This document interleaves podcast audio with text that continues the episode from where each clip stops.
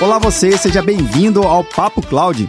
Esse espaço foi criado para debatermos sobre as principais tecnologias que vêm revolucionando as empresas e os seus negócios. A cada convidado que passa por aqui, a gente consegue entender como esse conjunto tecnológico faz sentido para o seu segmento de negócio. E olha que legal, mesmo que a tecnologia aparentemente seja a mesma, o contexto e o significado é totalmente diferente por cada negócio. Esse é o espírito do Papo Cloud conhecer as suas histórias, seus criadores e como a revolução na tecnologia vem impactando em cada área. Eu sou Vinícius Ferro e seja bem-vindo ao Papo Cloud.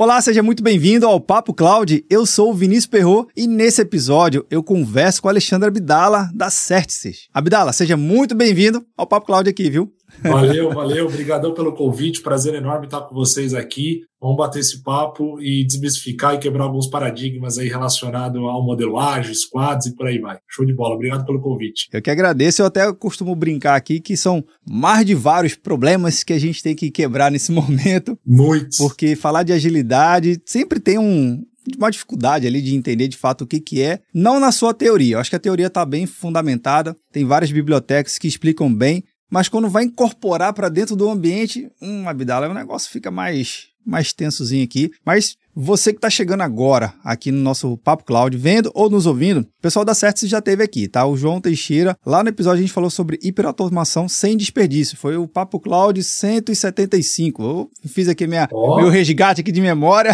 minutos antes de começar esse bate-papo aqui. Mas, Abdala, rapidamente aqui, a gente gosta sempre de conhecer um pouquinho o um convidado, puder contar um pouco da sua trajetória de carreira, que tu já fez na vida, para a gente poder te conhecer um pouco mais antes de a gente entrar no nosso tema principal, por favor. Para quem não me conhece, Alexandre Corsa Abdala, o pessoal me chama mais de Abdala em nome de mercado, né? Homem-bomba, Bin Laden, né? sofro os bullies aí, mas é mais forte esse nome. Minha trajetória é toda voltada na área de tecnologia, mas eu sempre comecei na área de suporte, depois na área de qualidade, área de escritório de projetos, gestão de projetos. E de uns 13 anos para cá, eu venho me posicionando muito como head de agilidade, ou seja, um agente de transformação alinhado a um modelo de trabalho ágil e como que te coloca essa cultura e esse modelo para funcionar. Tenho atuado em empresas como Bematec, a empresa francesa que era a Bull, que hoje foi comprada pela, pela Atos já há um tempinho. Sim. Depois passei pelo Portal Wall. Trabalhei no Banco Original, que foi o primeiro banco digital, na, no, no, início do banco digital. Então foi ali que eu comecei, de fato,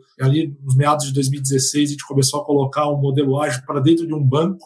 Né? Ou seja, não se falava de agilidade dentro de banco, Verdade. ainda mais no banco digital. Então isso foi uma experiência fantástica. Conheci pessoas que até hoje são meus grandes mentores, né, e pessoas com uma, uma visibilidade de inovação enorme. Depois do banco, fui para TOTUS, recebi o um convite para a TOTUS para, de fato, colocar um modelo de governança para a companhia inteira. Ali foi um desafio muito grande, que nós tínhamos 22 segmentos. Caramba! E no final dessa jornada que eu tive da TOTUS, a gente chegou em 19 segmentos rodando um modelo próprio de agilidade da empresa, né? respeitando os seus compliances, respeitando a sua governança e executando um modelo de trabalho ágil dentro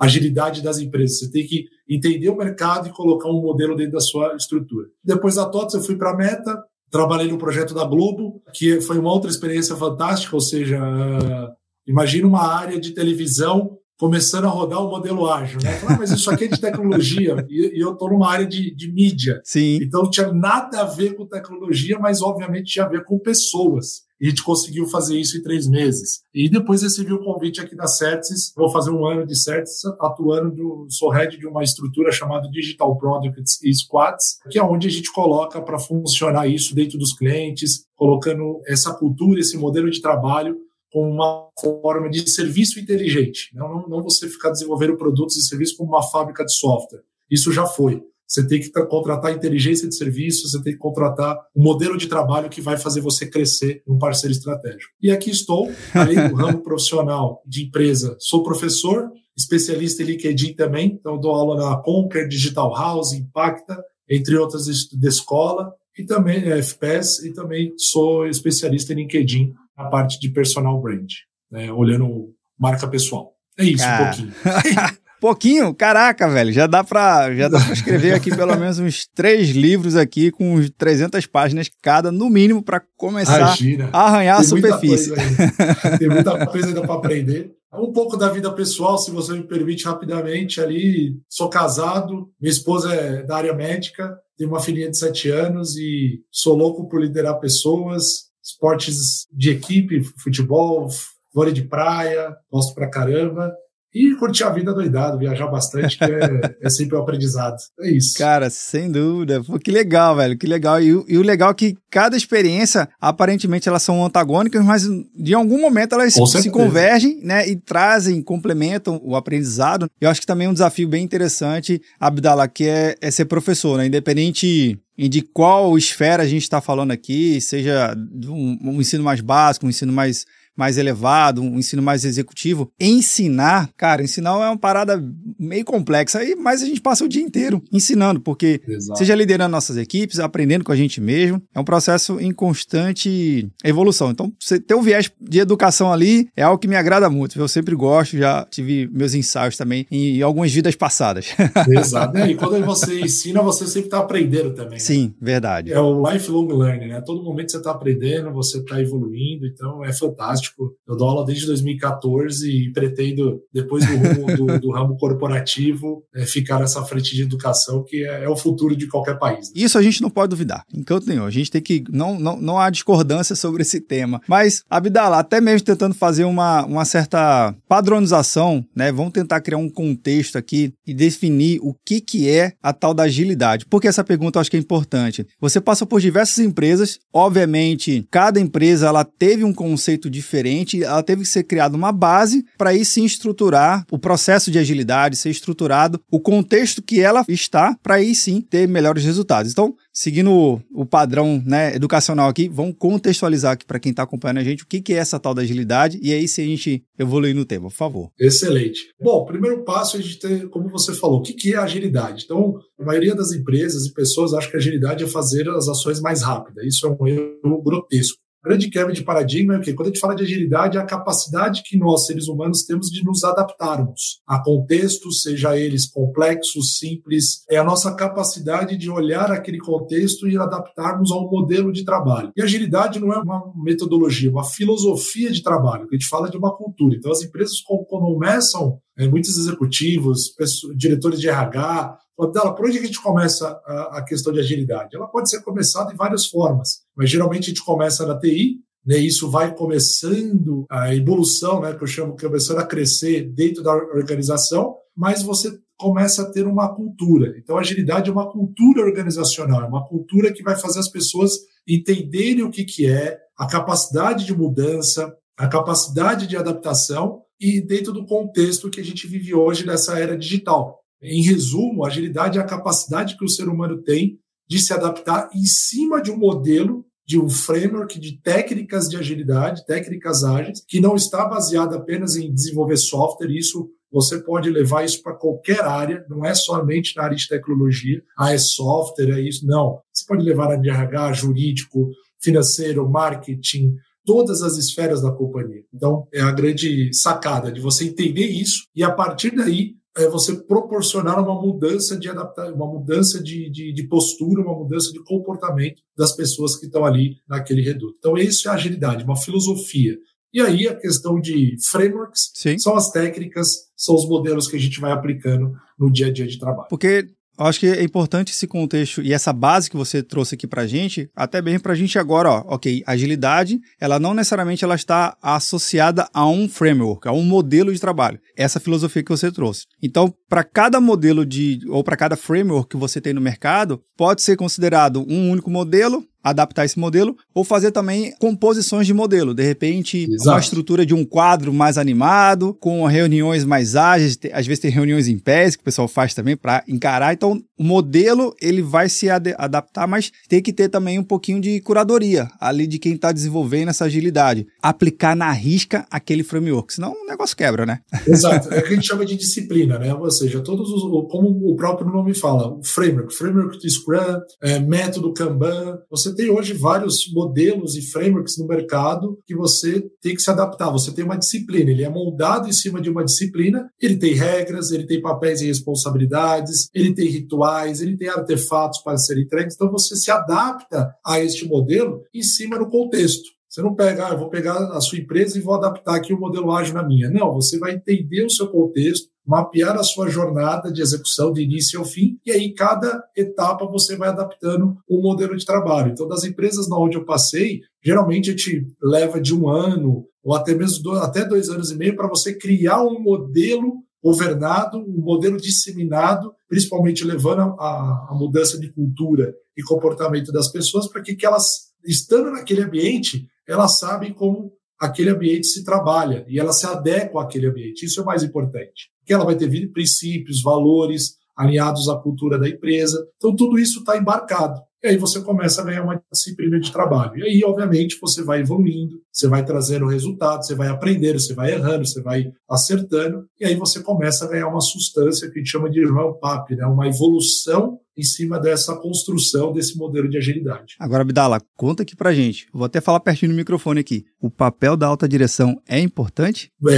É, ele é super importante, como também o mais desafiador. Sim. É, dentro das, das minhas trajetórias, eu, é, eu falo que a gente, como agente de mudança, primeiro você tem que vender essa ideia, então é como se você estivesse fazendo um pitch, e aí quando você vende essa ideia, você tem que fazer com que você não é uma ameaça, e sim você está trazendo uma solução para resolver os problemas, né, tirar os, os, problemas do tapete, aflorar isso e começar a executar. Então, muitos executivos, diretores, a gente coloca num cenário de estratégia. Estou aqui para ser estratégico para você, o parceiro estratégico, estou aqui para te prejudicar. Mas isso aí ainda é um pouco, é, vamos dizer, resistente porque você às vezes pode ser uma ameaça para aquele contexto, uma ameaça para aquela pessoa, e às vezes já aconteceu comigo. Então você tem que a, a, alinhar muito a questão estratégica, né? ou seja, ser um parceiro, estou aqui para te ajudar, estou aqui para evoluirmos juntos. E, obviamente, é, você tendo esse aval daquela diretoria, daquele CEO, as coisas funcionam muito bem, porque você tem a cartada ali de ficar, nós vamos para esse caminho, é, vamos aprender juntos e vamos remover barreiras porque às vezes você que chama de ter um mato muito alto, né? Verdade. E aí você vai cortando esse, esse mato, mas você tem que ter um respaldo,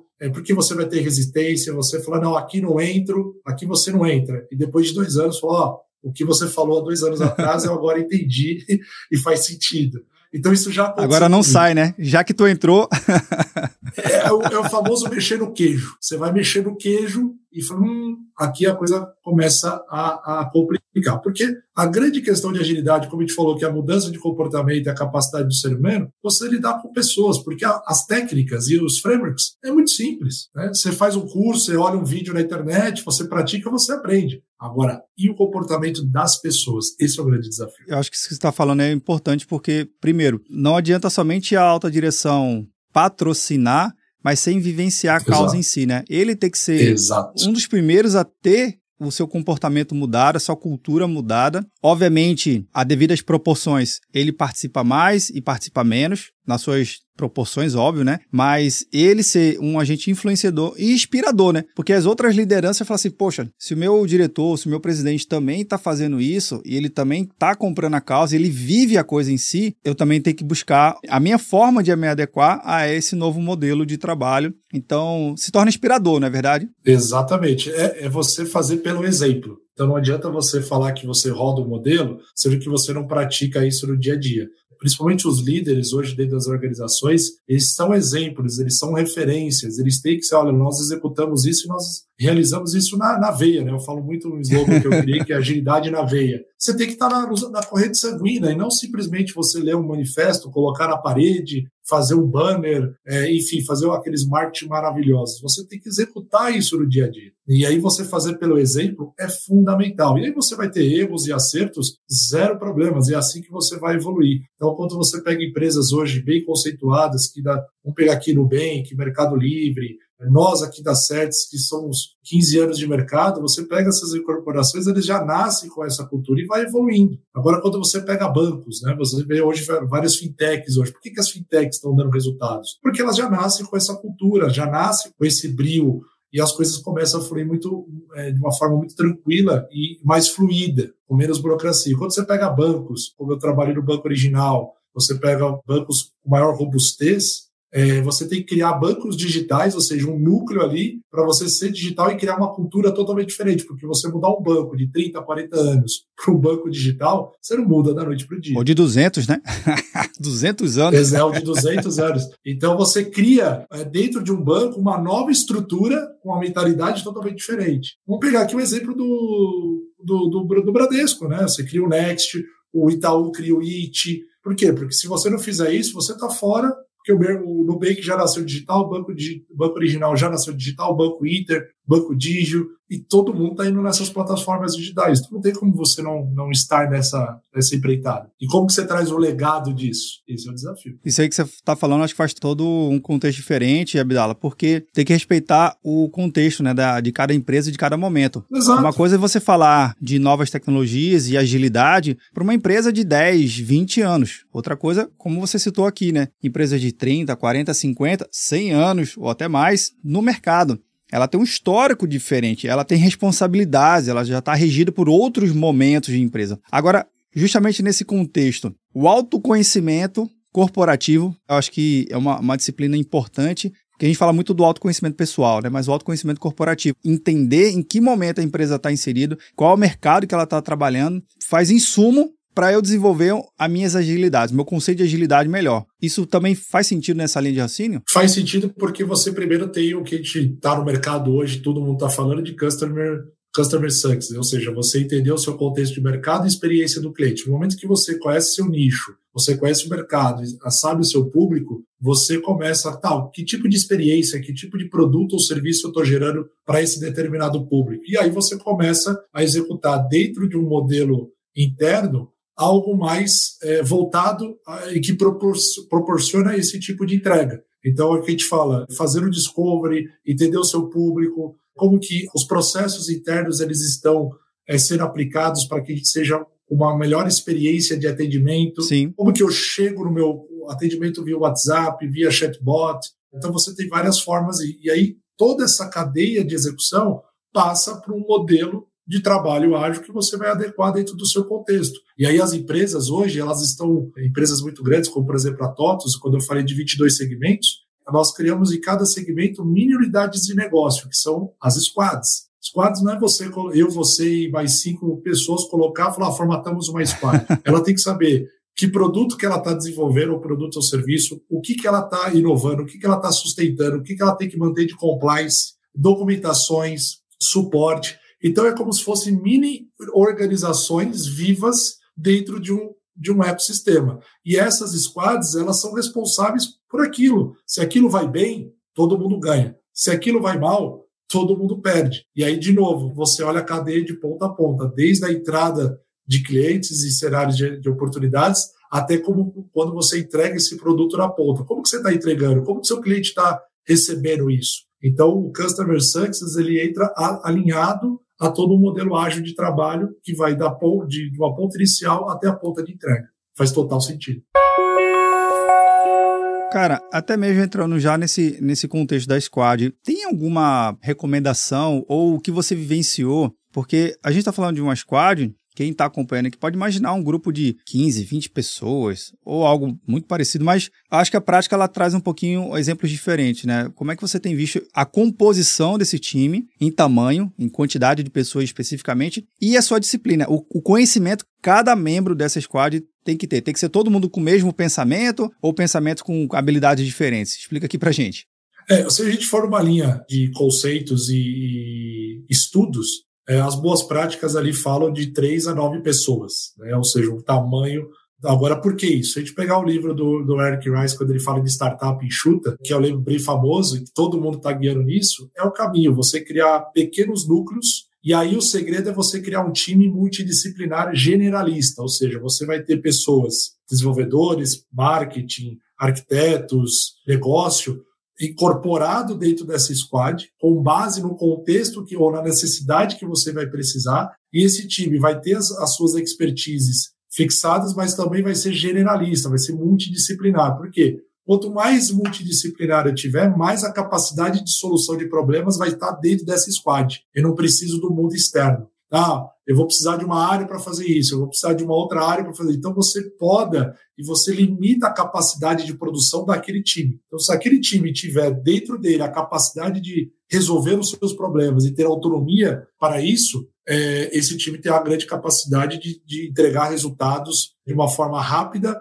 segura, com qualidade e, obviamente, com uma sustentabilidade adequada. Então, e o tamanho dela, de 3 a 9, 4 a 8, no máximo estourando 10 pessoas. Quanto mais enxuto, mais você se comunica, mais você consegue aliar os processos, mais íntegro o time fica. Até tem o Daniel Pique, ele fala da, de um livro chamado Drive, né? ou seja, equipes de alta performance, elas se juntam e conseguem sincronizar, conseguem se entender, conseguem olhar o problema, apontar soluções, mas para você formar isso, você tem um time, você tem um ramp-up que vai de um mês, dois meses, um ano, conforme o contexto apresentado de ambiente, de sistemas e, e de produtos ou serviços que aquele, que aquele squad vai assumir num determinado contexto.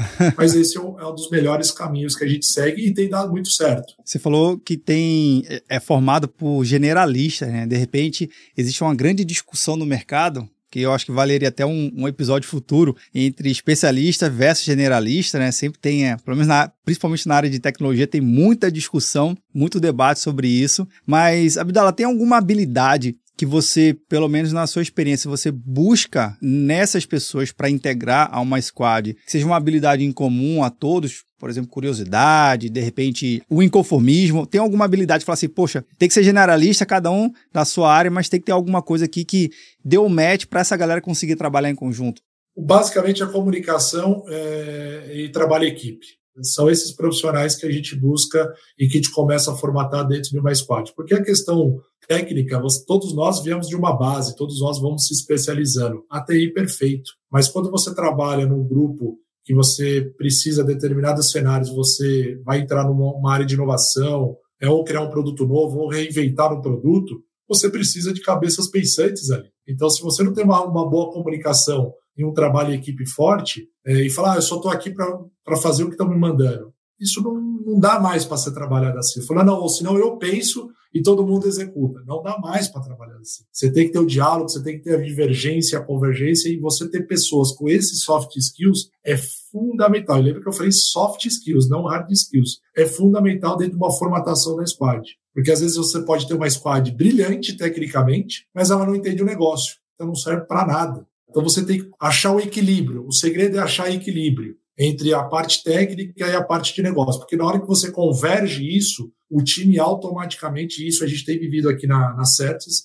ele entende do negócio, ele vai buscar informações, ele vai crescendo em cima disso, e aí, obviamente, o desenvolvimento e as entregas elas acabam sendo com maior qualidade e maior valor agregado para aquele determinado cliente. Sensacional. Agora, Abdala, nesse contexto de squad, eu posso ter squads para resolver situações internas é, vamos dizer assim, os bastidores da empresa, né, a cozinha da empresa, e que vai ajudar. É um processo interno, mas eu também posso ter squad mais voltado para fora, né, para entender um pouco do mercado, entender o cliente daquela empresa, da sua empresa, e você combinar. Então, quem de repente está ouvindo aqui nosso episódio, acompanhando, pode olhar assim, poxa, eu não tenho gente para olhar para fora, mas de repente olhar para dentro também é, um, é, uma boa opção para você começar a rodar e desenvolver essa squad e melhorar internamente. Porque melhorando interno, o seu cliente também acaba sendo beneficiado. Pode ser um caminho? É um caminho super válido. Você não precisa só formatar squads para atender o mundo externo. Você tem um investimento para você formatar é, squads de, dos seus departamentos internos. Então, financeiro,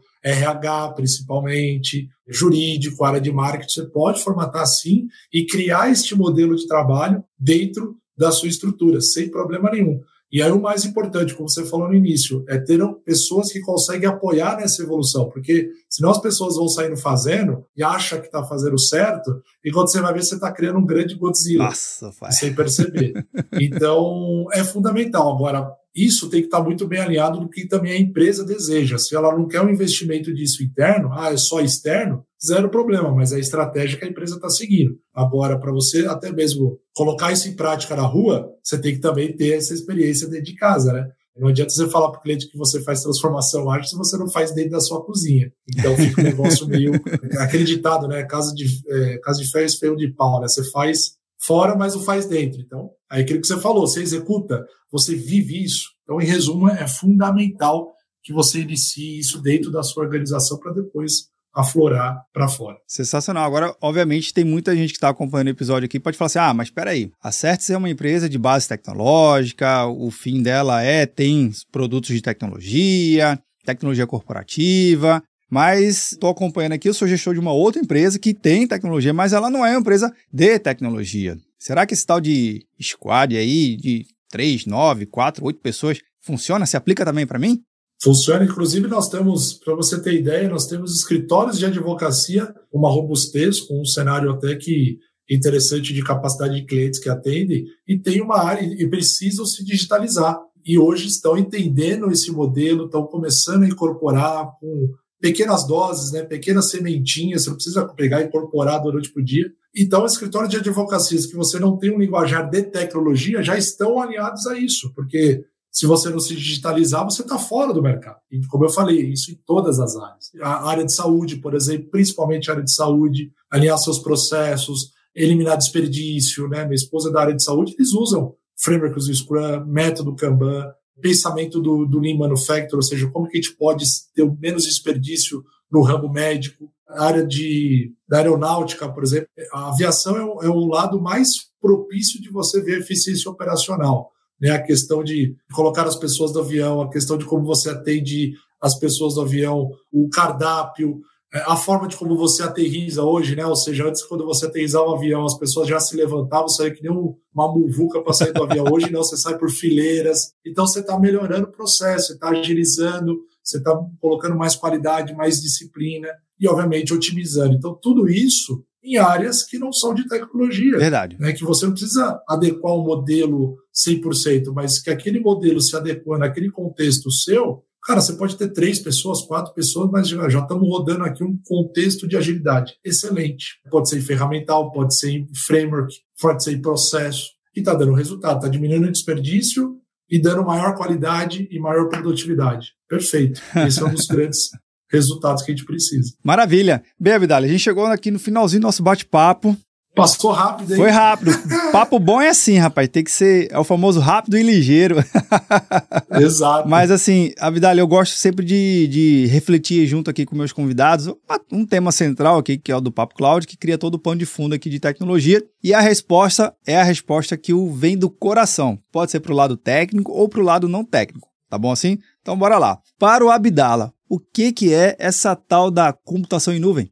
Uma nova forma de distribuição de dados. Maravilha, maravilha, sensacional, cara, sensacional. Gostei. Foi ágil, foi ágil. É, direto ao ponto. Não foi rápido, foi ágil. Isso. Me ajuda muito, tá? Me, me ajuda muito. Meus dados estão tudo na nuvem. É uma forma de distribuição de dados. Segura. Avidal, adorei demais o seu bate-papo aqui, cara. Acho que nos enriqueceu bastante, principalmente para quem está acompanhando, óbvio, que fica aqui a principal mensagem, né? De que agilidade não é velocidade, elas são até aparentemente primas, né? Sinônimos, Exato. mas no mundo, no mundo do vamos ver mesmo, no mundo real, as coisas são um pouquinho diferentes e essa diferença que faz todo o contexto legal, cara. Adorei demais e volte mais vezes aqui no bate-papo, viu? Com certeza. Obrigado pelo convite, adorei estar com vocês.